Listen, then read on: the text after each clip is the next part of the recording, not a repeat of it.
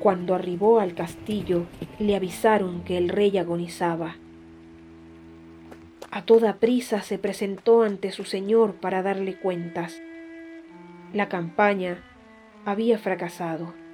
Apenas si quedaban hombres para defender la fortaleza y el enemigo estaba ya a las puertas.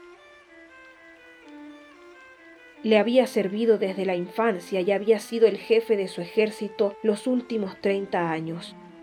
Por eso no pudo soportar la mirada desfalleciente con que el rey le preguntó lo único que no había tenido el valor de informarle. La princesa está a salvo, mi señor. Ahora mismo la atienden sus siervas.